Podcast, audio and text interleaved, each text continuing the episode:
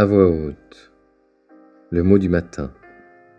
Bouddha, grâce à sa détermination, son attention, sa modération et sa maîtrise de lui-même, le sage crée une île qu'aucun rat de marée ne saurait submerger.